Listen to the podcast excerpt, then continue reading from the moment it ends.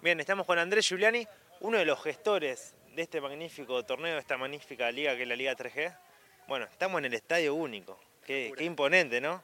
Se jugaron de nuevo las finales. Sí, sí, la verdad que una locura hermosa. Eh, primero agradecerles a ustedes y a todos los medios y, y colegas justamente de hacerse eco de, de esta finalísima. Eh, si bien acá no, no está el EMA y no, no hay un gran, o sea, no está el equipo, eh, agradecerles también a ellos porque sin, sin ellos no, no estaríamos acá. Eh, para nosotros, sí, haber terminado año calendario jugando las finales en julio y en diciembre en este estadio donde se han disputado partidos de Copa Argentina, en donde ha ascendido Belgrano de Córdoba, donde también se han jugado partidos de Federal A, para nosotros es magnífico.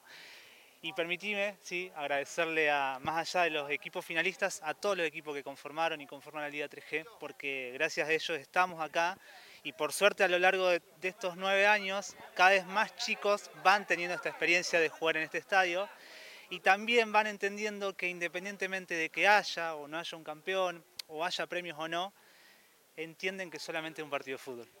Habla del crecimiento ¿no? de la Liga 3G del 2013 que inició, ahora 2022 que bueno, inmejorable marco. Sí, sí, la verdad que éramos muy peques cuando comenzamos, eh, pudimos aprender, eh, la verdad es que lo que a nosotros nos mueve justamente es la pasión por hacerlo esto, eh, somos unos enfermitos en el buen sentido de la palabra y la verdad que estamos eh, todos los días planificando, ¿sí?